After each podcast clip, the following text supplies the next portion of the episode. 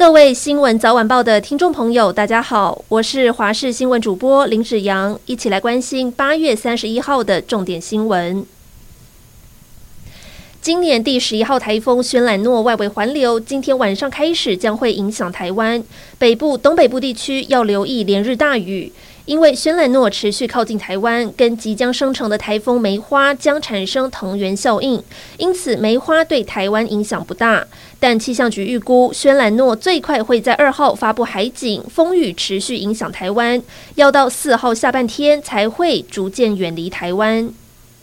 新北市新庄有一名林姓员警，昨天深夜正在路口处理车祸现场，没想到派来的救护车却遭到另一辆机车撞上，骑士连人带车喷飞，还冲撞到林姓员警。虽然他当下没有明显外伤，但是因为持续头晕，到医院检查才发现自己颅内出血，院方也开出病危通知。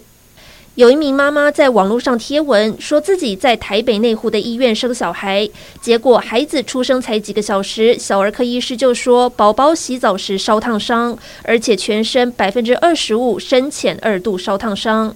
询问负责的护理师，他表示放完热水有加冷水，让这一位妈妈很生气也很心疼，质疑护理师没有先试水温就把刚出生的孩子放进水盆，让小宝宝住院了十九天，而医院赔偿的意愿也很低。对此，被指控的医院则是不愿意出面，只有发声明表示尊重病人隐私，不愿对外说明。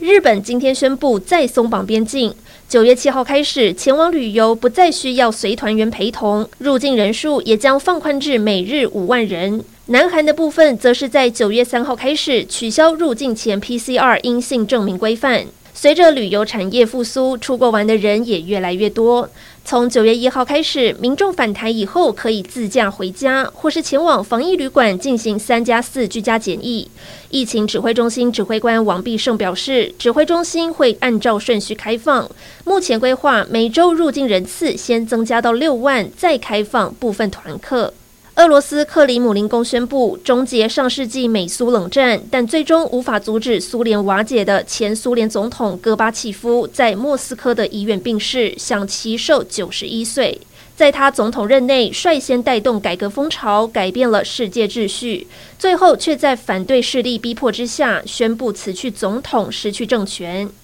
戈巴契夫曾在一九九四年三月造访台湾，曾拜会时任总统李登辉，还盛赞台湾是民主瑰宝。